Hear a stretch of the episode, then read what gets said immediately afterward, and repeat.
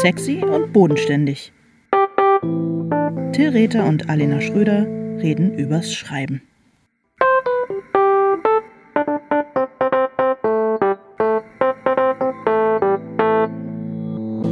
Hallo Till. Hallo Alena. Na, Na, wie, wie, wie läuft's? Danke. Bei mir läuft's ganz gut. Ich habe heute ähm, endlich mein Lektorat äh, zu Ende überarbeitet. Also das Lektorat von ähm, Katharina von meinem ähm, sechsten Danowski-Band Hausbruch. Und ähm, ja, habe doch so äh, im Laufe dieser Woche, als ich dann noch mal ganz in Ruhe gelesen habe, doch noch ähm, eine ganze Menge. Wir werden ja eines Tages über das Thema Stil sprechen. Ja.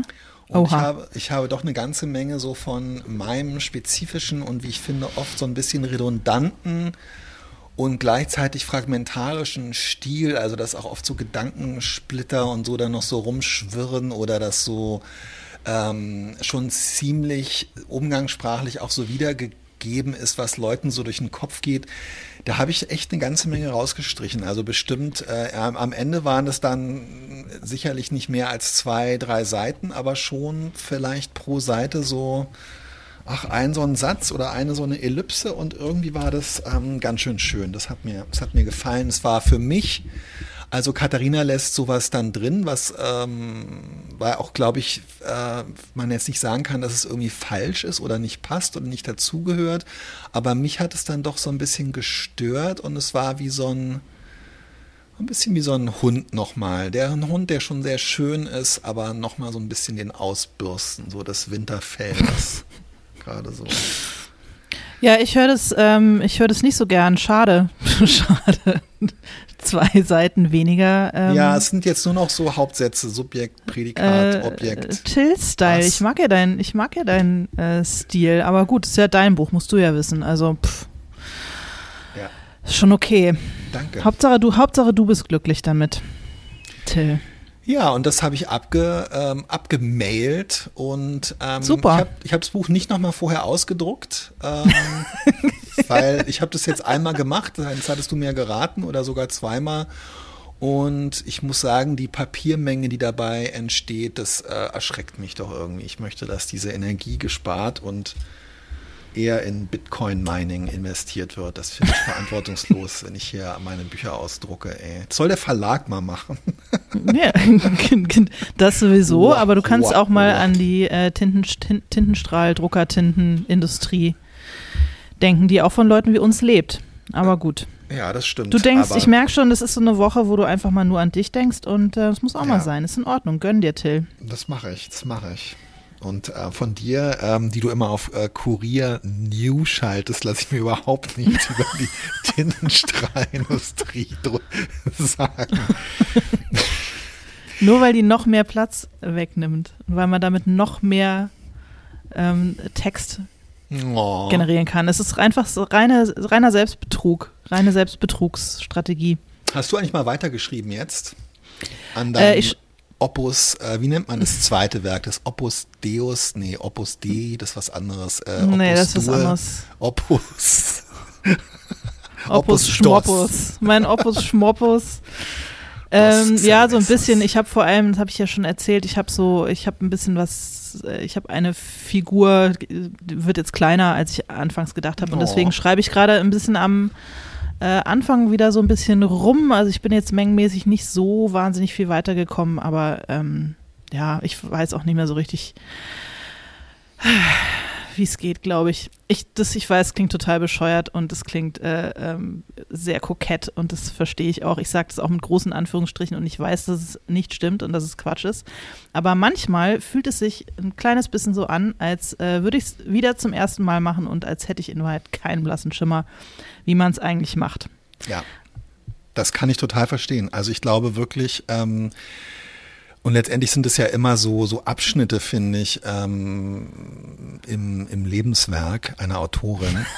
äh, du hast jetzt zwar schon ein, äh, vorher schon äh, mehr als ein halbes Dutzend Bücher geschrieben, aber trotzdem ist natürlich jetzt ähm, Junge Frau am Fenster stehend, abendlich blaues Kleid 2, dein zweiter Roman auf eine Art. Und ich, also ich kann mich erinnern, dass bei mir der zweite Krimi, ähm, Danowski 2, Äh, das war echt total hart. Und da hatte ich wirklich so das Gefühl, dass ich beim ersten irgendwie ähm, über so ein äh, Drahtseil äh, zwischen zwei Abgrundwänden äh, geschlendert bin und dann beim zweiten äh, habe ich dann zum ersten Mal angefangen so runter zu gucken und so zu denken, ach du Scheiße, was was geht hier ab? Was ist da unten los? Äh, Hilfe, oder? Aber dich hat es beflügelt, ganz offensichtlich. Nee, nee, nee, es hat mich äh, damals- bislang, es- bis jetzt Hausbruch äh, kommt, ist es mein äh, Lieblings-Danowski, Blutapfel. Ja, aber die, äh, die, es freut mich, dass du das sagst. Ist natürlich für mich auch ein bisschen ähm, deprimierend, aber trotzdem freue ich mich darüber. Ich meine, ich Äh, liebe sie alle, aber ein ja, Kind ja, muss man ja genau. haben. Ja, ja. Ähm, es ist, es war aber definitiv die härteste, also ohne dass ich hier dir jetzt die, die irgendwie ähm, in Aussicht stellen will, aber es war definitiv die härteste Schreiberfahrung, würde ich sagen. Ja, ich ähm, äh, habe auch das Gefühl, dass das möglicherweise eine relativ harte Schreiberfahrung jetzt wird. Aber ich will mich auch nicht beklagen. Es ist super, dass ich das machen kann und ähm, ich habe auch noch ein bisschen Zeit und so. Aber es ist Ja, äh, jetzt dann doch nicht so, dass ich denke, yay. Ich finde es auch ansonsten, weißt du, du hast nichts auszustehen, du hast dir, ähm, Ja, äh, du hast, du ist eine Pandemie, du hast dir äh, ein Bein gebrochen, du hast dir den Fuß gebrochen, du hast dir ein Bein verstaucht, du hast dir den Fuß verstaucht, beziehungsweise du kannst dich nicht bewegen, du sitzt nur auf dem Sofa, du kannst nicht rausgehen. Also insofern hast du jetzt, glaube ich, auch genug Resilienz aufgebaut. um mich dem zu stellen. Ja, mir bleibt doch nichts anderes übrig, denn bei mir läuft's halt nicht. Ich kann, ähm, ich kann ja auch nichts anderes machen gerade.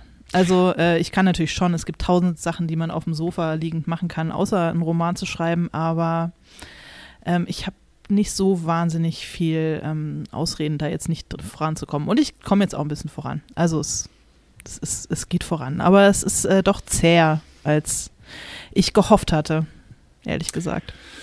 ja, du, äh, toi, toi, Ich toi. warte, danke. Ich warte, ich warte noch so ein bisschen auf so einen Kreativitätsboost, der das Ding einfach ähm, über die Strecke peitscht. Wir haben von der Autorin Bettina Pohlmann Mhm. einen Anruf bekommen und äh, wir sprechen nämlich heute über das Thema Warten und an der Betonung, die du auf dieses Wort gelegt hast, habe ich begriffen, dass du möchtest, dass ich jetzt diesen Anruf vorspiele. Wir Ist- sind einfach ein super eingespieltes Team. Es ist ist- super. Ja, ich bin selber auch Autorin und ich, genau, und ich habe nämlich auch eine Frage an euch und zwar, wie ihr es schafft zu warten. Ich warte gerade auf den Anruf meines Agenten bzw. einer Lektorin ähm, bezüglich des neuen Romans, also der ersten Kapitel und ich finde dieses Warten unerträglich, also so schrecklich. Also ähm, was macht ihr, um dieses Warten erträglicher zu machen? Oder habt ihr damit gar kein Problem vielleicht auch? Also ich finde Warten ähm, sehr, sehr schwer, also auch ob ein Filmthema durchgeht, eine Do Dokumentation oder eben ein Buchthema. Und äh, dieses Warten beruflicher Art also finde ich furchtbar. Und was habt ihr einen Tipp dagegen? Wie geht ihr damit um? Oh Gott, ja, das Thema Warten.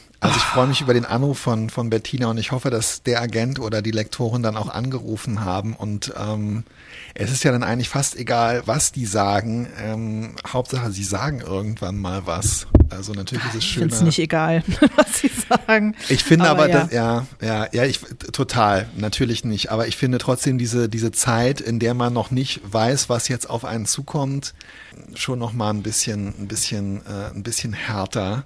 Und tatsächlich würde ich auch sagen, würdest du, also äh, ist lustig, ich habe gar nicht darüber nachgedacht, aber als ich dich jetzt so gefragt habe und auch letztendlich, als du gesagt hast, dass es gerade so ein bisschen zäh ist, ähm, Schreiben besteht schon auf eine Art zu einem großen Teil aus Warten, oder?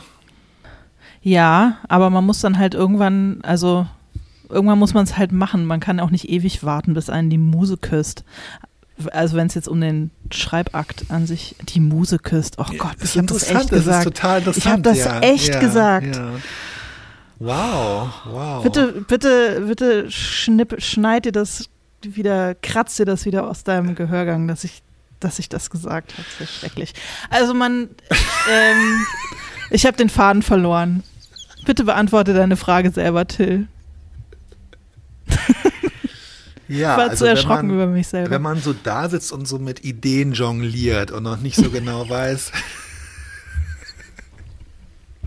Naja, ja, also ich meine jetzt aber gar nicht unbedingt das Warten auf Inspiration, sondern ich habe so das Gefühl, dass ähm, darüber haben wir ganz kurz auch gesprochen, als wir über diese Schreibmaximen gesprochen haben. Und da war eine, äh, mhm. ich weiß jetzt leider nicht mehr von wem, also dieser Hinweis, dass unter Umständen eben auch das scheinbare Nichtstun zum Schreiben gehört.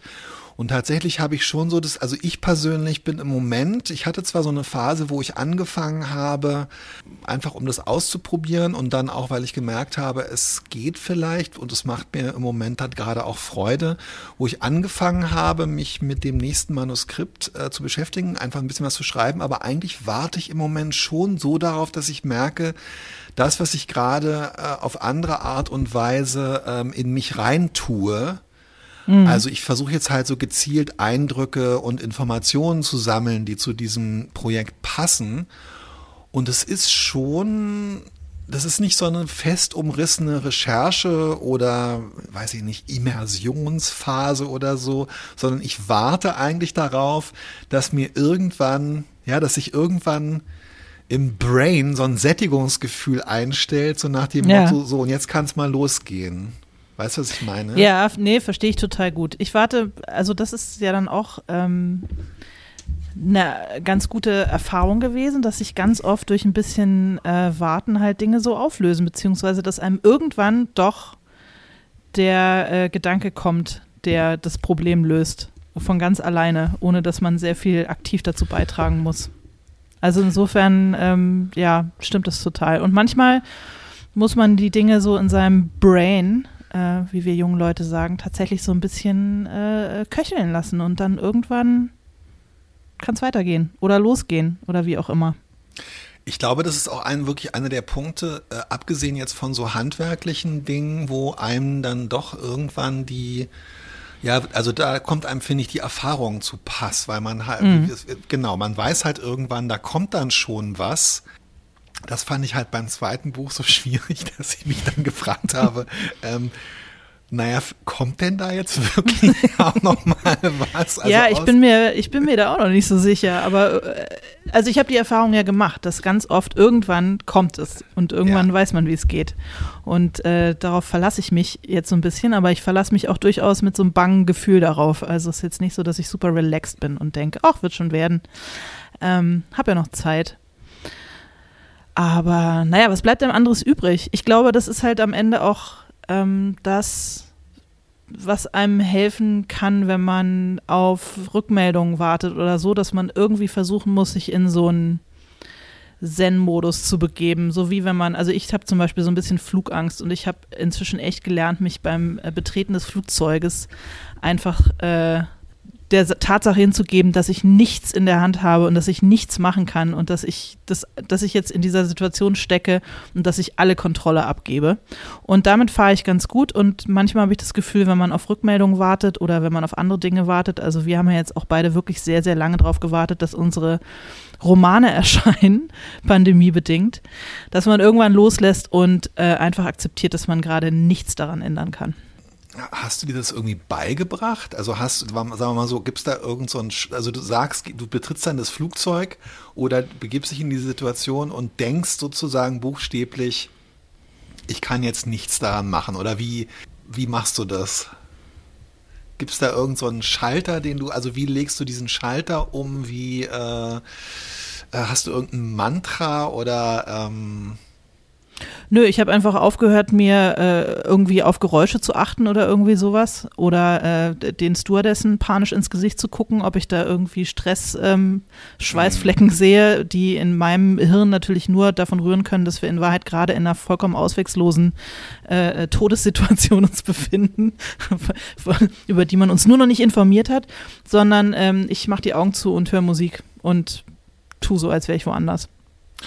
Aber das, ähm, ja, ja, ich weiß nicht, ob das so anwendbar ist auf das Warten auf Rückmeldung von einem Agenten oder einem Verlag. Aber ein bisschen vielleicht. Naja, schon, auf eine Art ja schon, weil man irgendwie, ich meine, theoretisch könntest du ja auch im Flugzeug aufstehen und ähm, die äh, an die Cockpit-Tür klopfen und äh, sagen, ist wirklich alles okay? Ich habe jetzt lange nicht, nichts mehr gehört. Sie haben keine Durchsage gemacht. Ähm Ähm, das macht man dann aber natürlich nicht, weil man ja auch nicht möchte, dass das Flugzeug notlandet und man abgeführt wird. Aber bist du dann so jemand, die ähm, zwischendurch zum Beispiel, wenn, wenn, äh, wenn deine Agentin sagt, ja, ja, ich melde mich ähm, und dann dauert es entweder länger, als sie gesagt hat oder länger, als du erwartest, ähm, rufst du dann bei einer Lektorin oder bei einer Agentin an oder hakst du mal nach, wie man so sagt? Das kommt ein bisschen drauf an, was für ein Verhältnis ich, ich zum Gegenüber habe. Also das wäre natürlich vielleicht die zweite Strategie. Ich glaube, man kann mit der Tatsache, dass es einfach wirklich schwierig ist, das auszuhalten und dass es einem nicht gut geht dabei, ähm, je nachdem, mit wem man da zu tun hat, auch offen umgehen, finde ich. Also ich weiß zum Beispiel, dass ich dir mal was zu lesen gegeben habe und dir gesagt habe, was komplett gelogen war, lass dir ruhig Zeit. Einfach so aus, aus Höflichkeit und weil ich dir kein schlechtes Gefühl geben wollte oder dich nicht hetzen wollte oder weil ich wusste, dass du halt auch gerade viel zu tun hast und so. Ja. Und, ähm, und du hast dir dann halt berechtigterweise auch Zeit gelassen. Ja, ich habe erstmal Flugsimulator durchgespielt. genau, und ich habe ich hab dann so nach zehn Tagen habe ich gemerkt, okay, ich, ich, ich, ich möchte eigentlich die Größe oh, haben, drüber zu stehen. Tut mir und, voll leid. Nein, es muss dir überhaupt nicht leid tun, das ist voll okay. Ich hab, möchte eigentlich die Größe haben, da drüber zu stehen und ich möchte jetzt eigentlich nicht Till sagen, du Till, bitte kannst du mal auf meinen Text gucken. Ähm, aber ich merke einfach, dass ich die ganze Zeit daran denke und ich halte es nicht mehr gut aus. Und deswegen habe ich dir dann gesagt, du, ich habe zwar gesagt, lass dir gern Zeit, aber ganz ehrlich, das war äh, gelogen. das ist eigentlich fast immer gelogen, wenn man sowas sagt.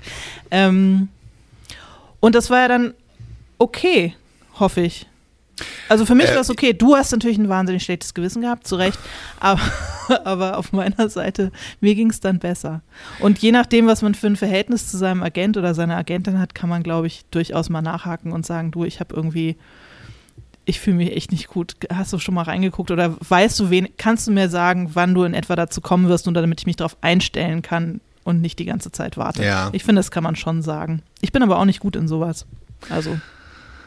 Ja, aber ich muss auch sagen, also in dieser Situation, die jetzt Bettina beschrieben hat, finde ich schon auch, dass ähm, eigentlich das Wichtigste ist, theoretisch, das Wichtigste ist, klare Absprachen zu treffen. Also auch dann, mhm.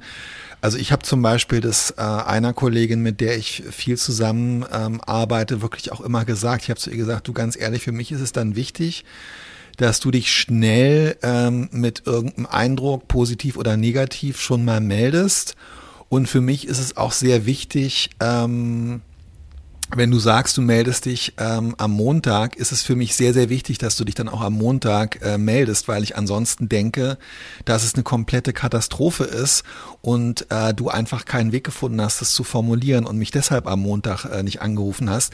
Ich habe aber gemerkt, dass selbst wenn man das so deutlich formuliert, und es ist mir bei verschiedenen Leuten tatsächlich so gegangen, darum nehme ich das auch niemandem persönlich übel, ich glaube, dass ähm, wirklich Menschen da ähm, unter Umständen sich einfach wirklich nicht reinversetzen können und halt so ja. denken, na, es kommt jetzt auf den einen Tag nicht drauf an, weil wir haben ja bis, ähm, wir haben ja bis September Zeit, um uns darum zu kümmern. Also verstehst du? Und gerade wenn es halt, also ich glaube, alle AutorInnen können das verstehen, aber AgentInnen und ähm, LektorInnen können das unter Umständen, egal wie viel sie mit Autorinnen zu tun haben, vielleicht manchmal sich da einfach nicht reinversetzen und dann sick, das dringt sozusagen nicht, nicht ein. Nicht durch. Ja, aber ich glaube, dass, weil wir alle von unterschiedlichen Sachen ausgehen. Ich gehe äh, immer davon aus, wenn ich einen Text abschicke und ich höre ja. nichts, dass es daran liegt, wie du schon gesagt hast, dass da jemand auf seinem Bleistift rumkaut und sich denkt, scheiße, scheiße, scheiße, ich muss ja. jetzt leider Alena sagen, dass das echt Müll ist. Lass das mal nochmal ja die Verträge, ich rufe meine Abteilung Shit. an, lass mal die, ich will die Verträge nochmal sehen, was haben wir da super, eigentlich vereinbart. Super, genau, ähm, super unangenehmes Telefongespräch, ach komm, ich mach das morgen, ich habe da jetzt nicht die Kraft zu, der das Kann man da noch so. die Reißleine ziehen? Genau, haben wir eigentlich das noch ein zweites Film. Projekt vereinbart? Ähm, Genau, das ist der Film, der bei mir abläuft. Bei ich glaube, auch, dass die genau. Leute in den Verlagen genau. überhaupt nicht davon ausgehen, dass man totalen Müll abgibt und die denken, ja, wird schon okay sein, ich gucke da halt drauf, wenn ich Zeit habe und ja, also wie oft ah. ist es passiert, dass man was abgegeben hat und das Gegenüber hat gesagt, das, sorry, das ist absolut unrettbar. Also äh, bitte nochmal alles auf Null, das war ein großes Missverständnis. Ist dir das schon mal passiert, dass du wirklich was abgegeben hast und dann hat jemand angerufen und hat gesagt, puh, also in meiner, ähm, in meiner, äh, in meiner Laufbahn als Journalist ist mir das durchaus schon passiert, ja, ja, ja, ja. Aber, Aber so, dass es wirklich unrettbar Nee, was heißt unrettbar? Du kannst ja als Journalist immer alles irgendwie, da ich ja nie irgendwelche, also selten irgendwelche Langzeitbeobachtungen, die über zwei Jahre oder so liefen. Hm. Ähm, du kannst ja, ich habe aber natürlich schon, ich habe natürlich schon Texte komplett neu geschrieben. ja klar, das habe ich auch gemacht. Das aber das mein- hat irgendwie ja. nochmal eine andere Fallhöhe als so genau, ein genau. Nee, als, äh, nee, als, als Buchmanuskript noch Ja. nicht, aber beim jetzt, das wird sicherlich jetzt als beim nächsten passieren. Ich halte es, also da, ich halte es auch jedes Mal wieder absolut für, ähm, für möglich. Ja, ich halte es auch für möglich, aber ich könnte mir vorstellen, dass es halt auf der, ähm, weil immer wenn ich das mal formuliert habe, dann auf der Gegenseite immer so kam, so, äh, spinnst du? Das Ja, ja, genau, Also, ganz genau, total, wie total. kommst du auf diesen Gedanken? Ich glaube, dass Ja. es darum auch emotional und intellektuell nicht eindringt und dass diese, dass die, darum diese Erfahrung sich beim nächsten Mal mit der gleichen Person wieder genau so wiederholt. Du hast komplett recht. Und ich finde das übrigens ein total super, also weil jetzt tatsächlich ja Bettina, ähm, äh, glaube ich, das Wort Tipp benutzt hat. Ähm, und ich bin ja immer dankbar, auch wenn du mir irgendwelche Tipps gibst. Und ich glaube, dass das wirklich ein super, ne, ganz im Ernst, ich glaube, dass das wirklich ein super Tipp ist, äh, sich das nochmal ganz, ganz klar ähm, als Wartende äh, äh, vor Augen zu führen, dass die andere Seite einfach einen völlig anderen Erwartungs- und Erlebnishorizont hat, nämlich diesen, naja, ähm, was soll da sein? Da ist eh alles in Ordnung und ähm, das, äh, da, da, die- also die, genau. Ich selber, ich selber denke, es ist natürlich eine Katastrophe und die andere Seite denkt, aber es ist natürlich in Ordnung und darum ist es für die einfach nicht so dringend. Ja, ja. Aber es ist schwer, das zu verinnerlichen. Und es ist schwer, das zu verinnerlichen. Und, das muss ich jetzt leider auch sagen, nach den äh, langjährigen Erfahrungen ähm, ähm, als Steuerzahler, Wähler und kleiner Sparer. Was wollte ich eigentlich jetzt gerade sagen? Ach so, ja. Ähm, So lachen, weil du mit deiner gelben Zipfelmütze Ja, auf ich dem weiß, Kopf ich weiß, ich gerade den Prototyp Ja, ich kleinen Sparer ja. abgibst. das ist meine Schreibmütze, damit ich nicht den Kontakt zu meinem Publikum verliere, während ich, während ich schreibe. Ähm, ich glaube, dass es sich auch nicht in meiner, äh, man darf halt, das passt, gehört auch zum Thema Warten leider, man darf aber halt auch nicht zu geduldig sein. Also, ähm, wenn man halt, wenn es einem selber unangenehm ist, warten zu müssen, wenn man das Warten halt so wie du im Flugzeug sozusagen äh, äquivalent, wenn man sich in den Zen-Modus begibt und es einfach aushält, dann führt es halt dazu, dass man immer weiter warten muss, weil dann halt bei den anderen, bei den Agentinnen und Lektorinnen im Hinterkopf bleibt, naja, die haben ja alle, die, die haben ja alle viel mehr zu tun als nur einen selbst. Ähm, dann bleibt halt im Hinterkopf Leider. immer, na, bei der ist es ja nicht so eilig. Die hat, die ist geduldig. Und dann wanderst du halt eher äh, auf der Telefon-To-Do-Liste oder ähm, auf der Manuskriptablage an zweite oder dritte Stelle. Und ehrlich gesagt ist es, glaube ich, man darf nicht zu duldsam und zu geduldig sein und nicht, man muss schon, man muss schon auch kommunizieren, wenn man jetzt nicht mehr länger warten möchte. Ja, und zwar ja auch aus, aus ähm, finanziellen Gründen unter Umständen. Weil ich finde, nein, aber Ja, ich finde, total, es, na, aber ich total, finde, es total. blockiert einen. Das Warten blockiert einen total. Ich finde es Ja. wahnsinnig schwierig, was Das anderes anzufangen oder was anderes Ja. zu machen, wenn man wartet. Das ist im Grunde so eine tote Zeit.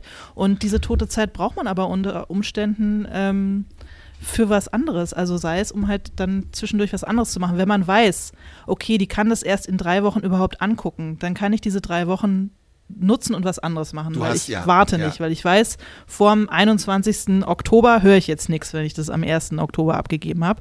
Dann kann ich die Zeit nutzen. Wenn ich aber die, wenn ich quasi täglich auf diesen Anruf warte und der nicht kommt, dann kann ich diese Zeit nicht produktiv für was anderes nutzen, weil mich das blockiert. Und deswegen, wie du sagst, sind, glaube ich, klare Absprachen und zumindest die Ansage oder das Abfragen von wann glaubst du, kannst du da mal reingucken, bis wann höre ich oder wann höre ich, ab wann kann ich damit rechnen, was von dir zu hören, ähm, finde ich richtig. Und ich glaube auch, dass AutorInnen, ähm, die meisten jedenfalls, sich durchaus leisten können, ein bisschen komplizierter zu sein. Ist aber schwierig. Ich kann es auch nicht gut.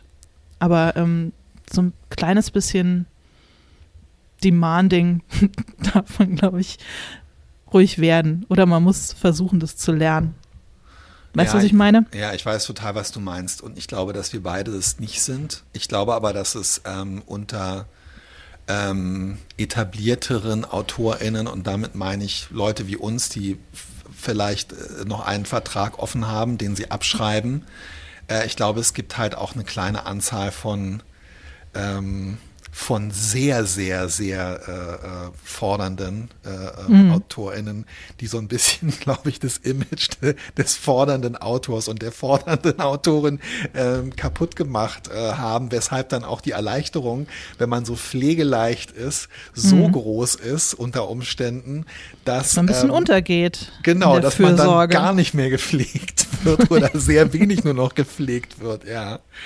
Aber ich finde das, was du eben gerade gesagt hast mit der, ähm, mit dieser toten Zeit wirklich total, ähm, das, ja, das ist, das ist wirklich das Hauptproblem. Also das Problem ist gar nicht so sehr die Erwartung der emotionalen Kränkung und Verletzung, die natürlich auch darin enthalten ist, wenn es dann heißt, das ist schwierig oder läuft so nicht und auch nicht so richtig das Problem der Mehrarbeit, äh, was dann entsteht, weil sowas kann ja auch total cool sein. Also ich habe auch ähm, ähm, Rückmeldungen bekommen nach einer frühen Version oder keine Ahnung, äh, nach einem Exposé oder so, wo ich dann auch im Gespräch gemerkt habe, ah, das wurde jetzt hier zwar, also es heißt zwar, es läuft noch nicht so gut, aber danach denke ich dann, oh, war eigentlich total cool, weil jetzt habe ich selber auch eine bessere Vorstellung und sowas ist ja alles okay, aber genau dieses Gefühl der, der Lähmung, ähm, also der äh, Lähmung im Kopf und der ähm, des aus so ein bisschen auch ausgeliefert Seins und zu Untätigkeit wirklich irgendwie verdammt Seins, mhm. was dann auch wieder finde ich so ein extremes ähm,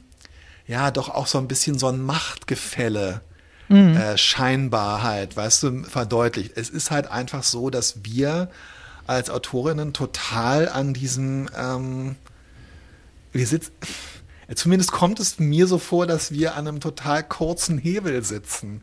Wahrscheinlich Klar. kommt es den der, der Agentur und äh, den äh, Kolleginnen im Verlag so vor, als würden wir an, einem unendlich langen Hebel sitzen, weil äh, wenn, wenn wir halt Mist abliefern, ähm, äh, ist bei ihnen ja genauso. Äh, die Agentur kriegt ihr Geld nicht und ähm, die Lektorin muss irgendwie äh, doppelt und dreifach arbeiten.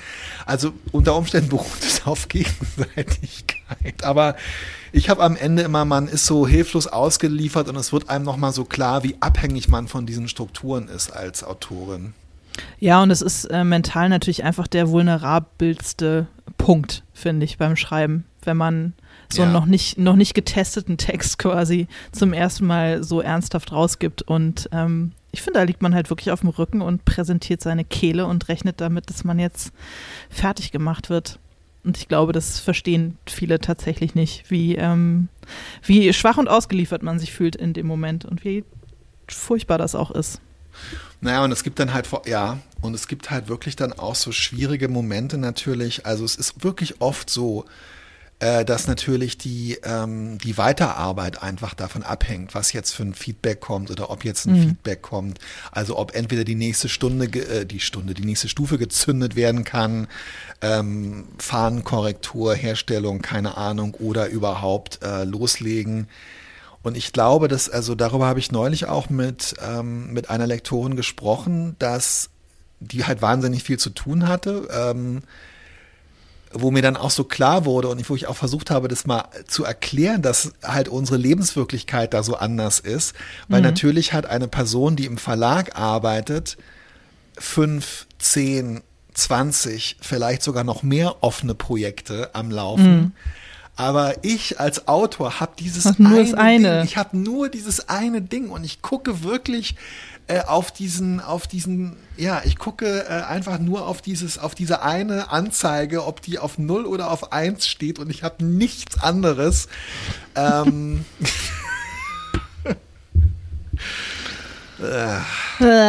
Ach, ja. Und dann, ähm, also das ist ja, äh, genau, und in der Zeit kann man wirklich, äh, also ich glaube, man kann Empathieversuche machen, man kann klare Kommunikationsversuche machen, man kann Zen-Modi ausprobieren. Aber was man nicht so richtig machen kann in solchen extremen Wartephasen ist was anderes machen. Also ich kann dann auch, ich kann bei allem, ich kann wirklich, wenn ich weiß, ich habe jetzt nur äh, Projekt A zu schreiben, dann äh, fällt es mir super leicht, ähm, drei Viertel des Tages an Projekt B äh, äh, irgendwas zu machen und wenn Projekt B nur ist, irgendwelche äh, bestimmten Fotos aus dem Internet zusammen zu äh, kopieren für, ähm, ne, für eine Mutwand, die ich mir eines Tages zu einem völlig anderen Projekt machen will. Aber in dem Moment, wo ich darauf warte, ob das, was ich gemacht habe, gut ist, ob ich also als Person auch weiter gut bin, ja. als Mensch, es ist so schrecklich. Da geht halt nichts, wirklich fast nichts, kaum irgendwas anderes. Ja, in sechs Wochen, glaube ich, ne, erscheint ja jetzt Treue Seelen endlich. Ja. Und dann hast du ja auch äh, ein Jahr, doch, genau, ein bisschen über ein Jahr drauf gewartet, dass es jetzt kommt. War das dann eine andere Form von Warten oder fandst du es, wie, wie schwer fandst du es, die Warterei? Also dadurch, ehrlich gesagt, dass ich zwischendurch noch was anderes dann gemacht habe. Ja. Zwei andere Bücher geschrieben habe, äh, fand ich es okay. Ich muss ganz ehrlich sagen, ich glaube, es wäre, ähm, also ich stelle es mir sehr, sehr schwierig vor, ähm, auf die Veröffentlichung eines Buches länger so als das, also ich habe schon mal ein Jahr gewartet, weil bei dem ersten Danowski das auch so war, dass äh, der relativ, ich habe das sehr früh abgegeben, das Manuskript, weil es halt der erste Krimi war und äh, wir haben uns sehr viel Zeit zum Bearbeiten gelassen. Es war für mich aber alles noch so neu und jede einzelne Stufe war für mich total interessant und toll. Und ähm, jetzt war das so, ich habe das Buch, ähm, ich glaube, im März äh, in meiner letzten Fassung abgegeben und eigentlich wäre es so gewesen vor einem Jahr, dass ähm, Katharina Rottenbacher, die äh, das glaube ich, wir hätten das, das, das Lektorat im April, Mai bearbeitet und dann wäre es halt im September erschienen. Und als dann im April klar war, das Buch wird verschoben, entstand halt, also hat sich dann auch so dieser Arbeitsprozess so ausgedehnt, weil wir eben plötzlich irgendwie keine, keinen Zeitdruck mehr hatten und wir haben dann doch auch sehr lange, so den ganzen Sommer über, immer wieder an dem Manuskript gearbeitet. Und ähm, also irgendwann wurde äh, das alles ehrlich gesagt so irreal. Und auch jetzt, wo du das eben gesagt hast, habe ich echt so gedacht, wie sechs Wochen, das kann doch gar nicht sein. Äh, es ist für mich komplett, ähm, es hat wirklich dadurch was sehr Irreales bekommen. Ja, muss ich echt sagen. Ich kann mir das im Moment nicht so richtig vorstellen. Es kommen jetzt natürlich so noch so, ähm, das Cover ist jetzt auch im Druck und jetzt kam ähm, noch die Bitte aus der Online-Redaktion äh, von BTB, dass ich äh, noch Fotos aus der Recherche und so zusammensuche und ich habe plötzlich so das Gefühl, äh, übers Warten äh, ich weiß, es ist, es ist wirklich, es ist ganz lustig, ich kann es kaum beschreiben. Ich habe irgendwie das Gefühl, das Buch ist doch schon erschienen und manchmal ja. bin ich auch so ein bisschen ungeduldig, wenn jemand ähm, ne, was äh, äh, das Buch anspricht, weil ich denke, ja, das ist doch, das, das ist doch bekannt, das kennt ihr doch alle schon. Ja, verstehe ich. Und es ist ja dann auch gar nicht so einfach, wieder so eine Spannung in sich zu erzeugen. Also so eine, so eine, dieses gebannte, jetzt, jetzt geht's raus in die Welt. Also sich so aufzupumpen damit. Das ähm, stimmt einerseits, andererseits ähm, fällt mir das äh, grundsätzlich äh, kann ich das schon machen und ähm, ich merke schon auch wirklich so eine echt dreuende Vorfreude und äh, ich freue mich total auf die Situation. Also dadurch, dass ich jetzt so auf diesen auf diesen Moment gewartet habe, ähm, dass das Buch dann auch wirklich erscheint oder dass das Buch fertig ist, werde ich, glaube ich, zum ersten Mal, ich spiele zumindest mit dem Gedanken, das Buch, wenn ich es in den Händen halte, es so zu lesen wie ein tatsächlichen Buch, was ich noch nie gemacht habe. Mhm. Dein eigenes Buch, Buch nochmal lesen? Ja, ich habe noch nie ein Buch von mir gelesen und ähm, ich überlege, ob ich das Buch lese.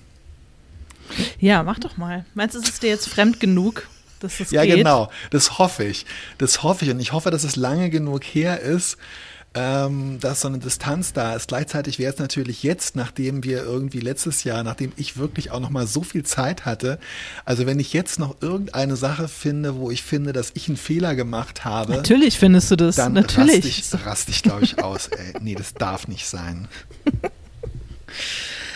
Also äh, Florian Lukas, der das Hörbuch eingelesen hat, hat ja tatsächlich noch äh, äh, den einen oder anderen Fehler gefunden, ähm, was wofür ich sehr dankbar war, das war, glaube ich, ähm, Ende letzten, Anfang diesen Jahres. Aber ja, davor habe ich immer am meisten Angst. Ich kriege jetzt immer mal so ähm, äh, Nachrichten von Leuten, die irgendeinen Fehler entdeckt haben und ähm, ich ignoriere das komplett. Ich will es nicht wissen. Ich finde es auch äh, egal. Ich finde das eine super Einstellung. Ich merke schon, dass du so ein bisschen, äh, du bist echt so Zen-Schröder irgendwie. Äh. Was bleibt mir anderes übrig, ey? Was bleibt einem übrig in dieser Zeit, als irgendwie total Zen zu werden?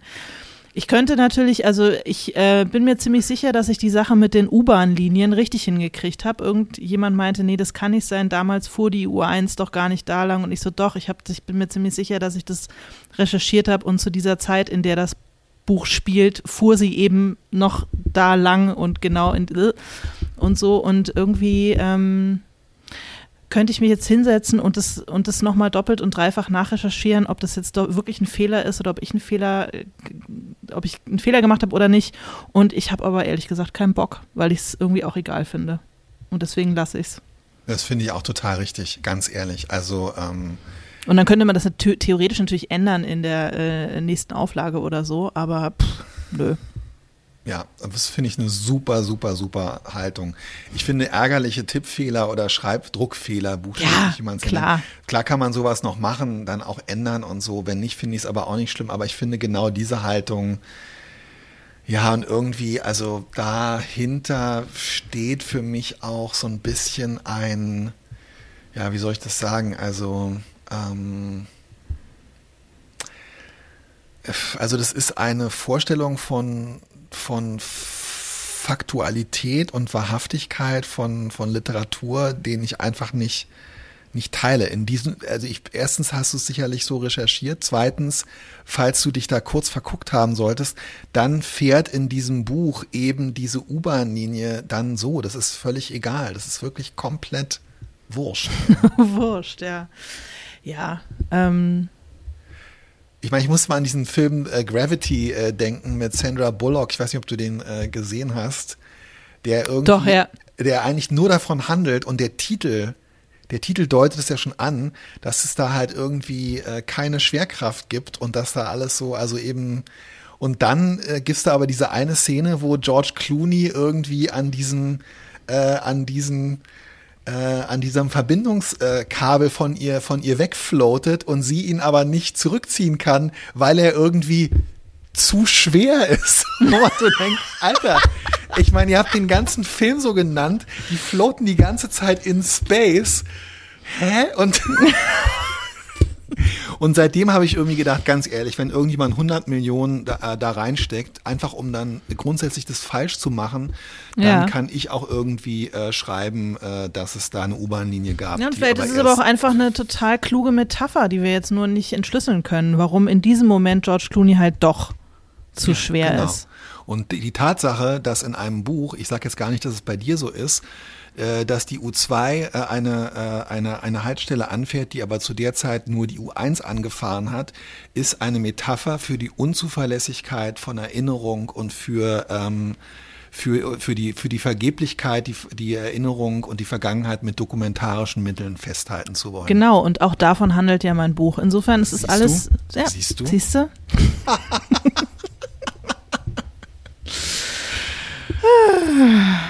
Es ist aber tatsächlich, finde ich, es gibt schon auch so ein schönes Warten. Also natürlich ist die, die Vorfreude auf den Abschluss ja, eines, eines Projektes ist total toll. Und ich muss auch sagen, so dieses, ähm, dieses Näherkommen des Endes eines, eines Projektes, das, äh, das Erreichen einer bestimmten Seitenzahl ist, äh, ist was sehr, sehr Schönes.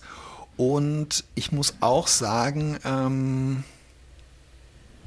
ja, bei mir ist es dann immer sehr stimmungsabhängig. Es hängt immer so ein bisschen davon ab, wie meine psychische Verfassung so ist. Aber im Moment habe ich eine sehr, sehr große Vorfreude tatsächlich auf diesen legendären Moment, wenn das ähm, Paket mit den, äh, ja. mit den Exemplaren äh, auftaucht von, äh, wie heißt das Ding nochmal?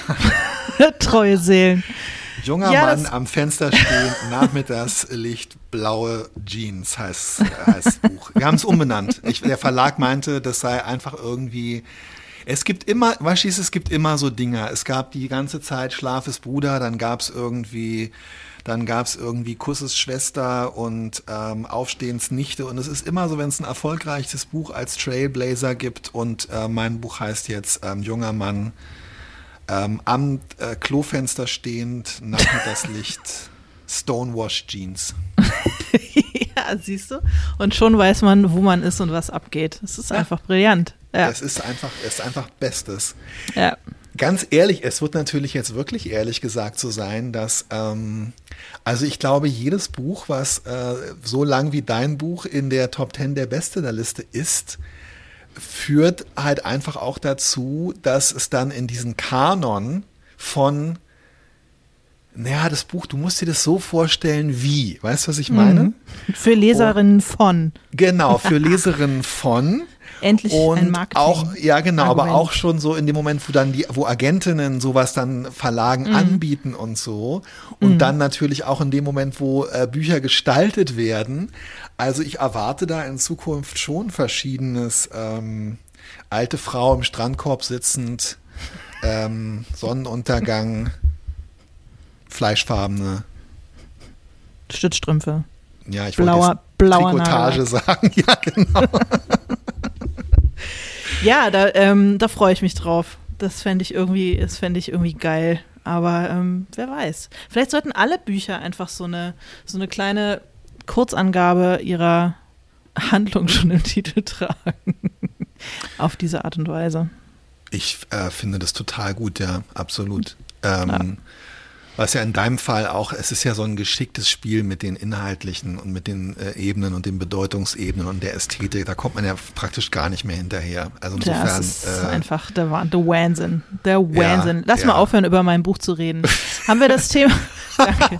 Weißt du, was ich ja übrigens sehr schön finde? Jetzt mal zum ja. Thema warten. Nee, wir haben es noch nicht erschöpft. Ähm, ich finde, dazu gehört natürlich auch, ähm, ja, wie soll ich sagen? Also, äh, ich finde die schönsten Geschichten, also Geschichten, die mir Angst machen, so ein bisschen, äh, sind AutorInnen Erfolge von Menschen, die sehr jung sind.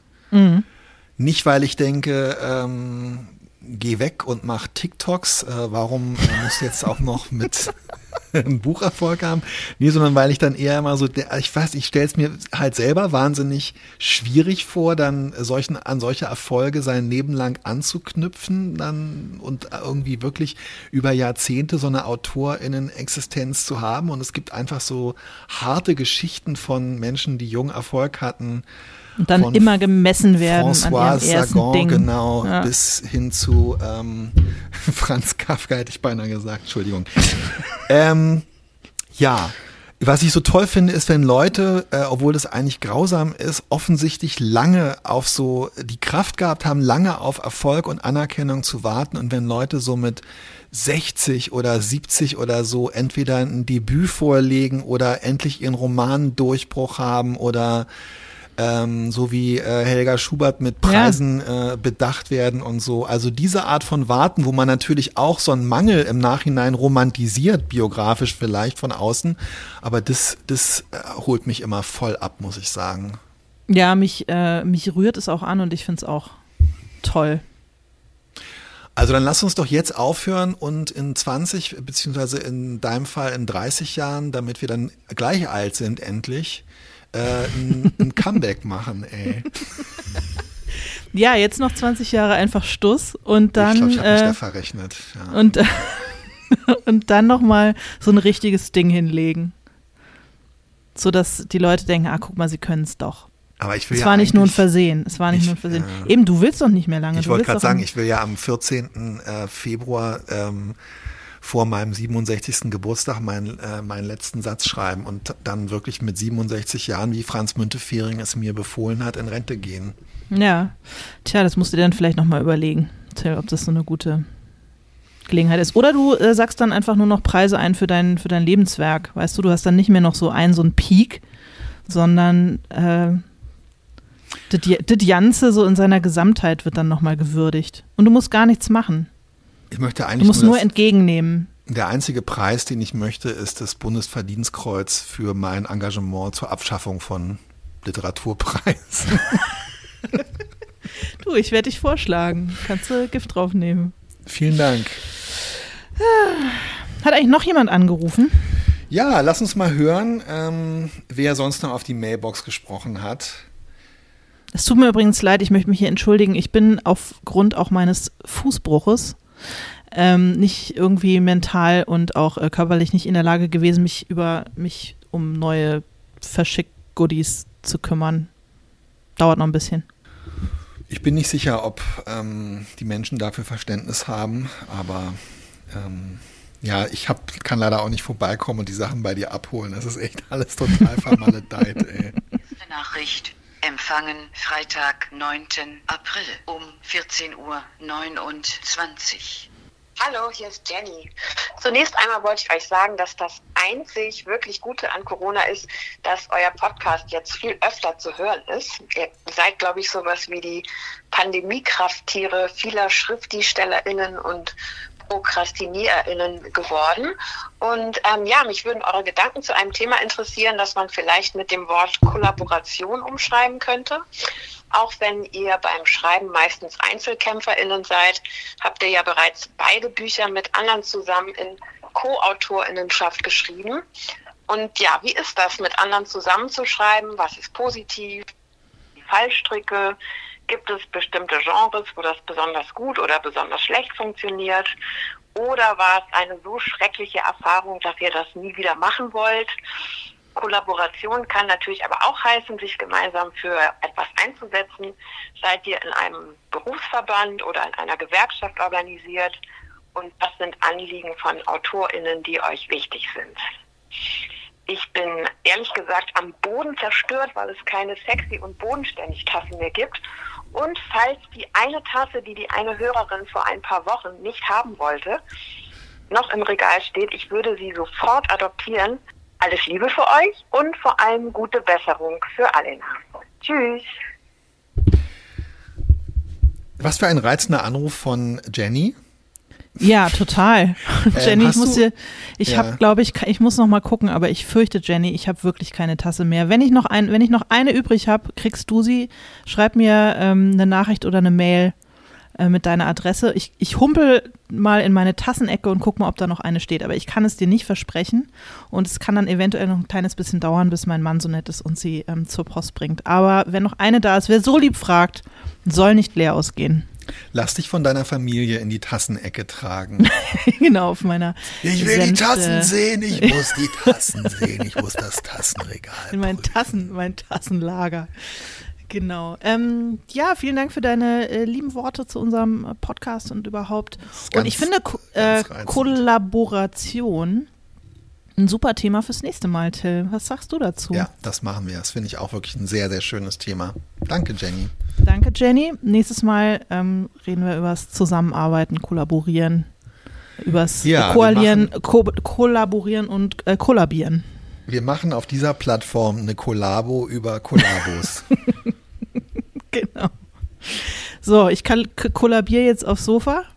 Schön. du, glaub ich, Alles auch. Gute. Alles Gute. Bis nächste Woche. Bis nächste Woche. Tschüss, Till. Tschüss.